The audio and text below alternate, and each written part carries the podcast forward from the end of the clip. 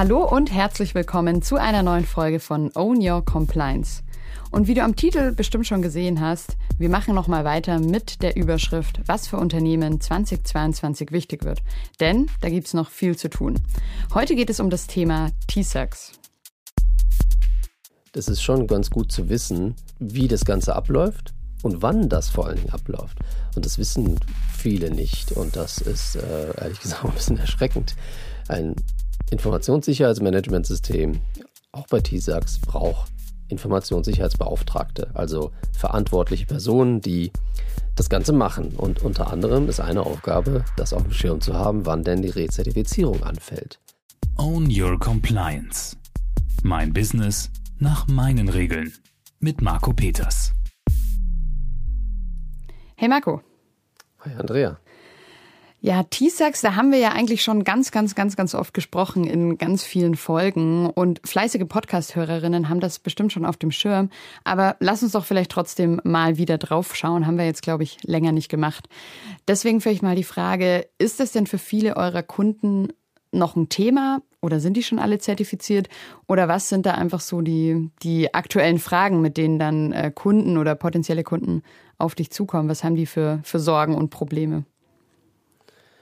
Ja, das kann ich eigentlich ziemlich genau sagen, weil wir, oder ich persönlich habe ja vor einigen Jahren, ist wahrscheinlich schon mindestens zwei Jahre her, wenn nicht sogar drei, ähm, ein Tool für Neukunden ähm, installiert. Das heißt, auf der Webseite findet man ähm, einen Punkt, wo es heißt Erstgespräch, dann kann man sich in meinen Kalender einbuchen und hat dann eine halbe Stunde mit mir und kann mit mir darüber sprechen, was jetzt äh, ja, muss natürlich irgendwie ein Matching sein zu unserem Leistungsangebot, aber ähm, das ist immer noch auch viel Teaser. Es gibt natürlich auch die anderen Themen mittlerweile, aber wenn wir jetzt bei Teasers bleiben, kann ich auf jeden Fall sagen, dass im Vergleich zu 2016, 17, 18 ähm, es nicht weniger wird. Also es ist gefühlt jetzt vor allen Dingen in 2021 ist sogar nochmal noch mal hochgegangen, weil wir ja nicht nur die Unternehmen haben, die jetzt bisher vielleicht es nicht machen mussten, aber jetzt doch gesagt bekommen haben,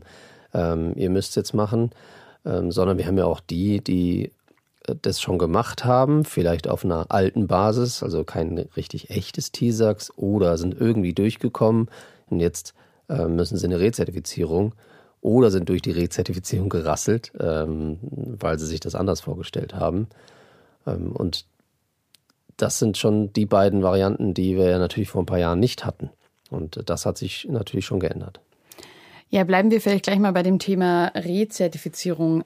Wann muss ich das denn machen? Also gibt es da so einen festen Zyklus? Gibt es da eher sowas, wo du vielleicht eher wieder empfehlen würdest, freiwillig quasi mal wieder drauf zu gucken? Also genau, wann, wann muss ich das machen? Wann sollte ich das machen? Ja, ich hatte diese Woche schon zwei Gespräche. Ähm, die einen, die das ist fast schon eine typische Frage, wieso sie jetzt auch stellst, äh, wann ist denn dann eigentlich eine Rezertifizierung fällig? Und die anderen, äh, wir hatten jetzt eine Rezertifizierung, das haben wir uns noch nicht vorgestellt. Das heißt, ähm, das ist schon ganz gut zu wissen, wie das Ganze abläuft und wann das vor allen Dingen abläuft. Wann sind denn die drei Jahre rum bei TISAX? Und das wissen viele nicht. Und das ist äh, ehrlich gesagt ein bisschen erschreckend. Ähm, ein Informationssicherheitsmanagementsystem, auch bei TISAX, braucht Informationssicherheitsbeauftragte, also verantwortliche Personen, die das Ganze machen. Und unter anderem ist eine Aufgabe, das auf dem Schirm zu haben, wann denn die Rezertifizierung anfällt. Und ähm, es ist letztendlich so, wenn wir ein, ähm, eine Prüfung haben, ob, sagen wir mal, es ist eine Erstprüfung, dann findet das ja nicht in einem, an einem halben Tag statt oder ähnliches, sondern es kann auf mehreren Tagen äh, ablaufen, je nach auch dem, was geprüft wird, wie groß die Organisation ist, etc. Aber entscheidend ist eigentlich der letzte Tag der Prüfung. Ja, da findet ein sogenanntes Closing Meeting statt und äh, da wird dann sozusagen dies, dieses Assessment geschlossen egal was vorgefallen ist, also egal wie hoch, wie viele Findings und so weiter, können auch äh, hauptsächlich Hauptabweichungen sein, also der schlimmste anzunehmende Fall.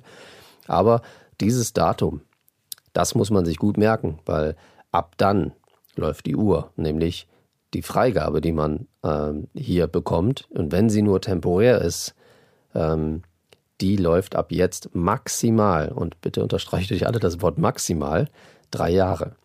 Ja, bedeutet, ähm, nehmen wir mal den ähm, fast schon üblichen Fall, warum auch Unternehmen zu uns kommen, ist eben, dass sie vielleicht nicht so gut aufgestellt waren in so einer Prüfung. Ähm, also nicht eine sofortige finale Freigabe bekommen, sondern eine temporäre. Bedeutet, sie haben irgendwelche Abweichungen, die sie noch abstellen müssen. Und ab diesem Datum, ab diesem Closing Meeting, hat man maximal ein Zeitfenster offen von neun Monaten. Das sind so die, die man so üblicherweise hört und äh, ja, hört sich ja auch viel an, aber da ist ein Denkfehler dabei. Das Zeitfenster bleibt maximal neun Monate auf. Ähm, also stell dir vor, du hast eine Liste von 20, 30 Abweichungen, die musst du jetzt abstellen. Äh, und in einem sogenannten Follow-up, also einer weiteren Prüfung, wird geschaut, hast du das geschafft abzustellen. Ähm, manchmal ist es so, vor allen Dingen, wenn das auch wieder Unternehmen sind, die das auch, die vielleicht auch jetzt nicht jemand an Bord haben, der das schon oft gemacht hat und genau weiß, was er tut, die schaffen das vielleicht gar nicht beim ersten Mal Follow-up. Das heißt, sie nehmen sich vielleicht sechs Monate Zeit, äh, dann gibt es wieder die Prüfung, Follow-up-Termin und dann kriegt man gesagt, äh, ja, die Hälfte habt ihr geschafft, aber ich kann euch hier immer noch keine finale Freigabe geben, ihr habt immer noch Abweichungen. Ähm, und dann hat man ja nur noch ein Zeitfenster von drei Monaten und dann muss man sich überlegen und wird auch nervös, okay, wann mache ich denn das Follow-up? Wenn ich es jetzt am letztmöglichen Zeitpunkt mache, vorausgesetzt, Prüfdienstleister haben überhaupt einen Termin zu diesem Zeitpunkt, ähm, dann habe ich ja sozusagen noch einen Schuss frei. Und ganz wichtig dabei ist, wenn ich das so mache und es dann nicht schaffe, dann kann ich diskutieren, Geld ausgeben, wie ich möchte. Das Zeitfenster ist vorbei. Also nach neun Monaten nach diesem Closing Meeting ähm, ist das Assessment vorbei. Es kann nicht weitergeführt werden und müsste dann neu gemacht werden. Äh, abgesehen davon, dass man einen neuen Prüftermin finden muss, ist das äh, oftmals eigentlich die schlechteste und schlimmste Situation, die man haben kann. Mhm. Ja, das Beste wäre ja, Sie kommen schon für die aller, allererste oder ein Jahr vor der allerersten Prüfung zu euch. Aber was ist denn so der Regelfall? Also nach diesen sechs Monaten oder erst, wenn Sie dann schon in diesen drei drin stecken? Naja, es gibt ja zwei Arten. Ähm, ich hatte gestern ein Gespräch, ähm, da wurden wir ins Spiel gebracht von dem Prüfdienstleister ähm, weil das wohl nicht so toll gelaufen ist. Im Closing Meeting ähm, wird ja auch gesagt, schon mal zum, zumindest grob zusammengefasst, ja, da gibt es einige Findings. Ähm, Auditbericht wird dann noch erstellt, dauert je mehr Findings auch dann auch desto länger.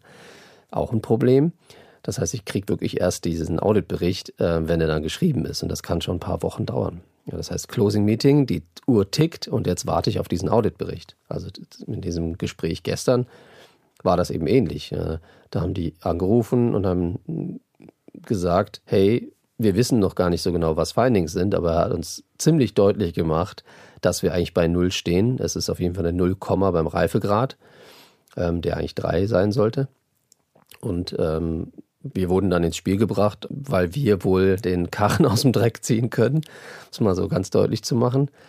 Ähm, und das ist, das ist eine Situation, die ist für uns nicht toll, aber auch für das Unternehmen nicht toll, weil wir haben jetzt zwei Aufgaben.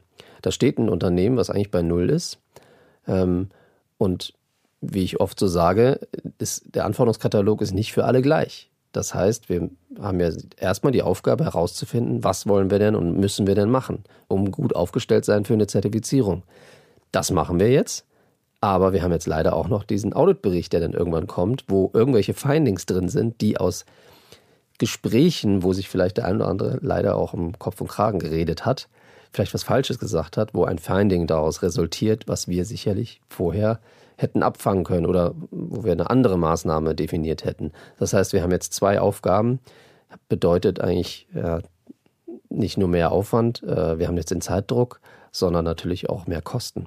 Also das ist schwierig. Und ähm, die Uhr tickt seit in drei Wochen oder sowas, warten die immer noch auf den Auditbericht ähm, und müssen jetzt eigentlich innerhalb von sechs Monaten es schaffen, das alles abzustellen und im Idealfall mit einem Follow-up-Termin dann auch zu bestehen.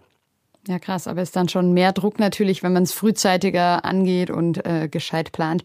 Ähm, eben nochmal zurück zum Thema Rezertifizierung. Das heißt, ich muss spätestens nach drei Jahren ab diesem Stichtag eine Rezertifizierung machen. Ab wann würdest du denn sagen, macht es aber schon wieder vielleicht Sinn, sich mit dem Thema zu beschäftigen? Genau, ich muss dich korrigieren. Die Rezertifizierung machen ja, äh, ist falsch. Haben. Das heißt, nach drei Jahren nach Closing Meeting läuft sie ab. Ich muss sie natürlich vorher machen. Vielleicht sogar, wenn ich das ein bisschen Puffer haben möchte, weil vielleicht ich nicht so einfach durchkomme, weil irgendein Finding gibt. Also bitte nicht nach drei Jahren überlegen, äh, das jetzt eine Prüfung zu machen, sondern äh, das wollen jetzt viele nicht hören, aber nach zwei Jahren. Nach zwei Jahren nach dem Closing Meeting bereite ich mich auf die nächste Prüfung vor, die maximal äh, zweieinhalb Jahre nach dem Closing Meeting stattfindet, damit ich noch ein bisschen Puffer habe, weil ähm, das, wie gesagt, ist ein Fehler in der, in der Rechnung, wenn man denkt, drei Jahre nach der Zertifizierung. Und seien wir mal ehrlich, manche wissen ja gar nicht, dass ab Closing Meeting die drei Jahre. Die laufen. haben ja schon vielleicht neun Monate verloren. Das heißt, Richtig. extrem gesagt, vielleicht schon grob nach einem Jahr kann ich mir schon mal wieder Gedanken machen quasi. Richtig. Wenn man es richtig macht, ähm, ist man ja ständig in der Prüfungsvorbereitung. Ja? Also wenn man wenn wir ISB sind und wir haben äh, hier eine TISAX-Zertifizierung zu betreuen, dann äh, kriegen wir nicht nur mit, wenn es einen neuen Katalog gibt, sondern wir bauen dann natürlich auch schon um in Vorbereitung auf das jeweilige nächste Audit. Kann es denn teilweise auch Sinn machen, unabhängig von, diesen, von dieser Dreijahresfrist, selber schon einfach zu sagen, es macht jetzt für uns Sinn, nach einem Jahr schon wieder so eine Rezertifizierung zu machen oder zu haben? Hm, nee, das würde ich jetzt auf keinen Fall empfehlen, weil das, das muss man jetzt nicht tun. Man kann sich ja selber entscheiden, dass man zumindest auf, einen neuen, auf ein neues Level springt oder auf eine neue Version des äh, VDR ISA. Das hatten wir ja auch äh, in 2019, 2020, dass jetzt ähm, das, das Regelwerk ja angepasst wurde und ähm, einige Vorgaben so ein bisschen anders sind. Ähm, und letztendlich, wenn es dann heißt, wir haben nächstes Jahr eine Prüfung auf der Basis des neuen Katalogs, da sollte man schon sich rechtzeitig äh, darum kümmern, dass man sozusagen die Basis ändert. Okay, alles klar. Also ganz wichtige Rezertifizierung. Früh auf dem Schirm haben, lieber zu früh als zu spät. Und wahrscheinlich ja auch für ganz, ganz viele von euch, die das jetzt hören, ähm, kann das, wird es vielleicht wahrscheinlich 2022, müsst ihr das angehen. Ähm, bevor wir gleich zu dem zweiten Punkt kommen, den du ja auch genannt hast zum Thema, mit welchen Fragen und Schmerzen kommen die äh, Kunden auf euch zu, vielleicht noch eine Frage bezüglich TISAX oder auch nicht. Also was mache ich denn, wenn ich vielleicht gar nicht in diesem Automobilbereich bin und vielleicht gar nicht äh, oder nie vielleicht dieses TISAX brauche, gibt es denn da andere Zertifizierungen, die Sinn machen, auch so zum Thema Informationssicherheit, Datenschutz? Oder würdest du auch da trotzdem TISAX empfehlen? Naja, die Situation ist mir auch nicht fremd, ähm, weil es auch viele Unternehmen gibt, die in ihrem Kundenportfolio vielleicht äh, nur 5% Automobilkunden haben und äh, da auch sagen, deshalb jetzt T-Sax zu machen. Was ist, wenn die anderen jetzt irgendwas verlangen und ich dann mit T-Sax daherkomme? Dann wissen die gar nicht, was das ist. Ähm, da spielt natürlich sofort die ISO 27001 eine Rolle. Und da werden wir natürlich dann auch gefragt, äh, soll ich jetzt beides machen? Mach, oder ich kriege eigentlich die Anfragen, macht ihr auch beides? Können wir beides zusammen machen? Ist ja letztendlich äh, ähnlich. Und ähm, da sage ich auch immer, lasst uns mal in der Gap-Analyse rausfinden, was für euch sinnvoll ist nicht, ob es ISO oder TISAX, sondern ähm, letztendlich ist es beides ein Informationssicherheitsmanagementsystem. Ähm, beides basiert auf der ISO 27001 übrigens. Nur bei dem, beim TISAX haben wir ein Managementsystem nach der ISO mit klaren Vorgaben. Und das ist ja der große Unterschied. Bei der 27001 haben wir einen breiteren Bereich, haben aber auch viel mehr sagen wir mal, Flexibilität. Und das ist ja eigentlich auch das Problem in der Automobilindustrie, die, dass die ja erkannt haben, dass dann letztendlich diese ISO-Zertifizierungen nicht vergleichbar sind. Das heißt, das eine Unternehmen kann ganz anders aufgestellt sein als das andere. Bei beiden steht ISO drauf.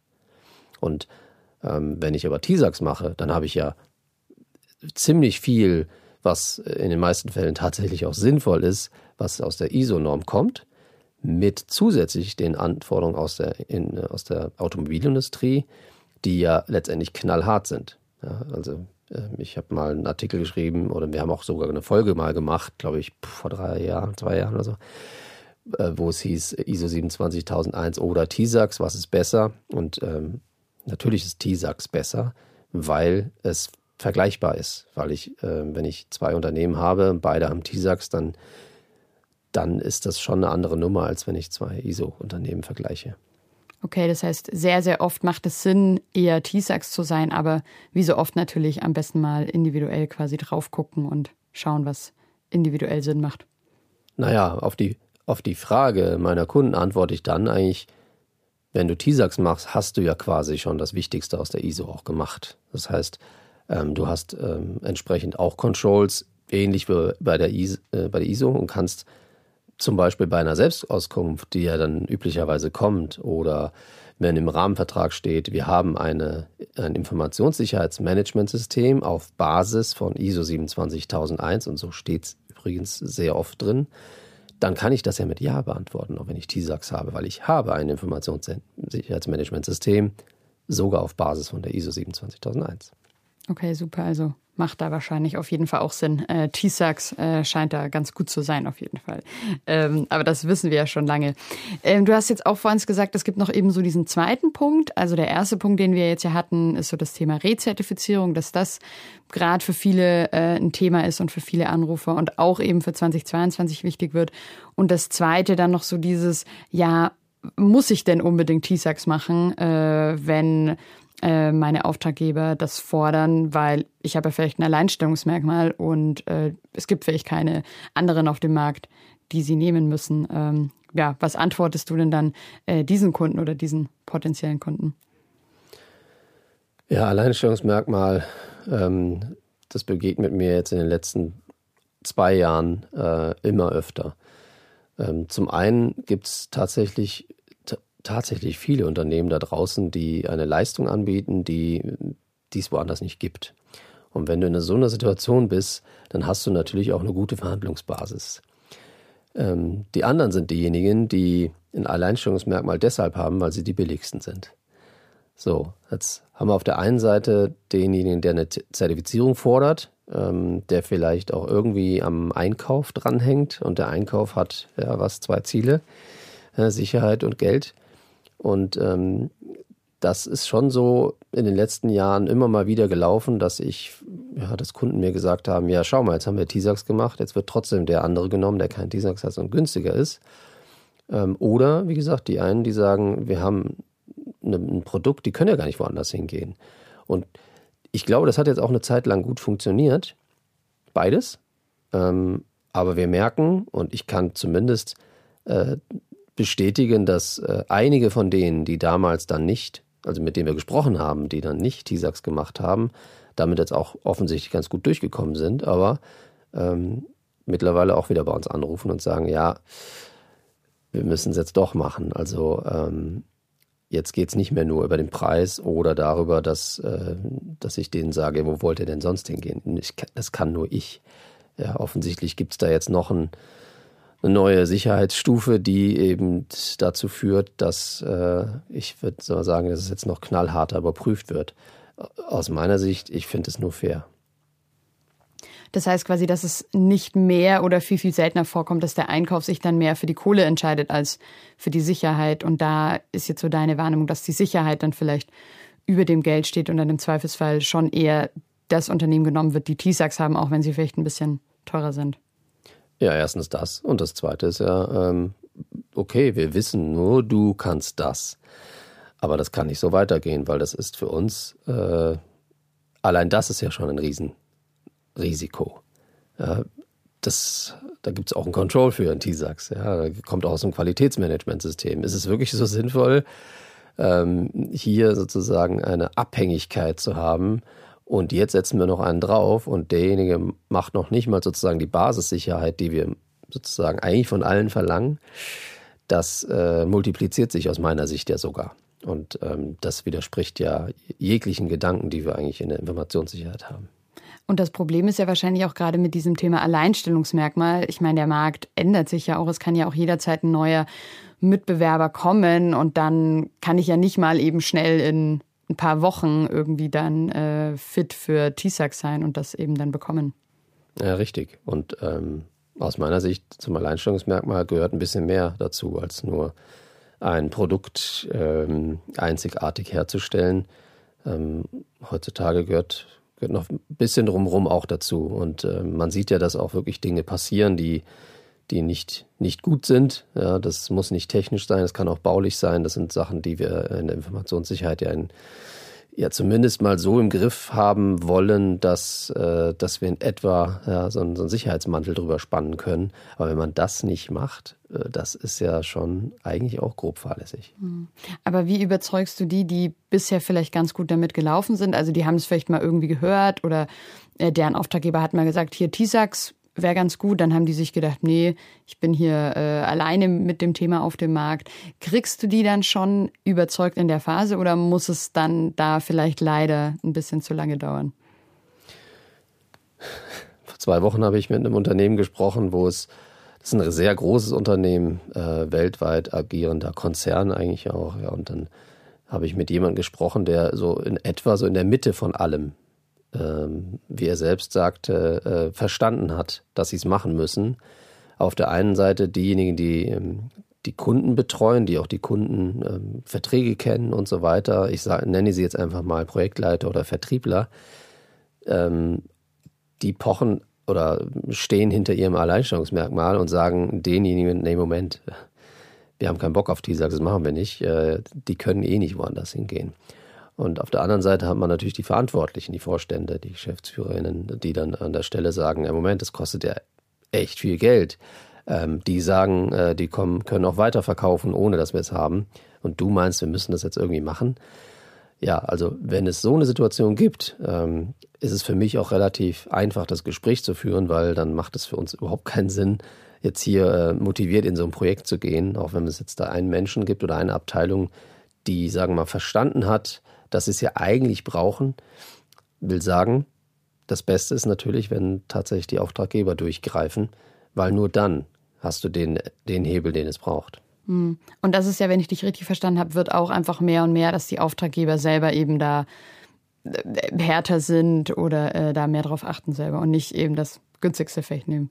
Ganz genau. Das habe ich ihm auch gesagt. Hey, äh, wenn es wirklich so ist, dass du von beiden Seiten sozusagen eigentlich äh, gesagt bekommst, das machen wir nicht, ja, und letztendlich geht es ja auch um Ressourcen und Geld, dann äh, ist das ja zum Scheitern verurteilt, dieses Projekt. Und ähm, deshalb ist es für dich tatsächlich, auch wenn ich das nicht gerne sage, tatsächlich die bessere Situation, dass du wartest, bis tatsächlich der Druck von außen kommt. Ähm, Pistole auf die Brust, darf man das sagen. Äh, du, das wird helfen. Ja in, der, in dieser Situation. Also bitte nicht in jeder Situation, aber das ist ja schon fast wirklich, hat sich verzweifelt angehört und das ist zum Scheitern verurteilt. Da gehen wir auf jeden Fall nicht mit, wenn nicht ähm, top-down zumindest mitmacht. Ja. ja ich wollte gerade sagen, mindestens eine der beiden Seiten, entweder die mit dem Kunden in Kontakt sind oder umgekehrt. Okay, super. Also nehme ich auf jeden Fall mit. Ähm, wir hatten ja das Thema Rezertifizierung da frühzeitig zu gucken, auf dem Schirm zu haben, wann man da wieder loslegen muss sozusagen. Ähm, und das zweite Thema, wenn ich vielleicht noch nicht T-Sax habe, mal wirklich zu gucken, würde das nicht doch äh, Sinn machen, wenn es vielleicht sogar schon gefordert wird, eigentlich von einem Auftraggeber und ich mich bisher vielleicht irgendwie drum gedrückt habe. Genau, richtig. Ähm, ist das soweit für dich dann grob gut abgedeckt zum Thema T-Sax und 2022 oder gibt es noch irgendeine wichtige Frage, ein wichtiges Thema, irgendwas, was du noch loswerden möchtest? Nee, wir haben ja schon darüber gesprochen, die Freiwilligkeit. Ja, natürlich gibt es dann auch äh, einer von 100 Anrufen, sind dann diejenigen, die verstanden haben, wir arbeiten ja irgendwie für Auto und ähm, komischerweise haben die uns noch nie gefragt. Ähm, wir wollen jetzt mal loslegen, weil das kommt sicher auf uns zu. Ja, und das, ähm, das ist ja nur sinnvoll, das zu tun, weil dann kann man es ja wirklich erstmal so angehen, wie wir es äh, auch in einer anderen Folge besprochen haben, freiwillig mal anzufangen. Dann kann man sich auch gerne die Sachen aussuchen, äh, die einem vielleicht eher liegen und die, die mehr so Sachen, die, äh, vor denen man vielleicht auch Angst hat oder die man eigentlich auch gar nicht machen möchte, sagen wir mal ehrlich, die kann man ja auch erstmal weglassen. Und die macht man erst dann, wenn es soweit ist. Wenn es sein muss. Sonst erstmal mit den schönen Sachen quasi anfangen. So zum Ende des Jahres ist ja vielleicht auch ganz gut. Richtig. Ja, cool. Danke dir, Marco. Ja, sehr gerne. Das war's für heute schon wieder mit einer neuen Folge bei Own Your Compliance. Wir haben von Marco erfahren, was gerade die aktuellen Themen bei den Kunden sind und wie das auch für euch alle, also für alle HörerInnen relevant sein könnte. Also entweder zum Beispiel frühzeitig an eine Rezertifizierung zu denken oder aber überhaupt erstmal T-Sax anzugehen, auch mit einem scheinbaren Alleinstellungsmerkmal. Und jetzt am besten den Podcast abonnieren, würde ich sagen, damit du in Zukunft keine Folge mehr verpasst. Außerdem freuen wir uns natürlich sehr, wenn du den Podcast weiterempfiehlst, damit bald ganz, ganz viele Unternehmen bei dem Thema T-Sax gut aufgestellt sind, auch in der Zukunft. Schön, dass du dabei warst bei dieser Folge und bis zum nächsten Mal. Ciao, deine Andrea.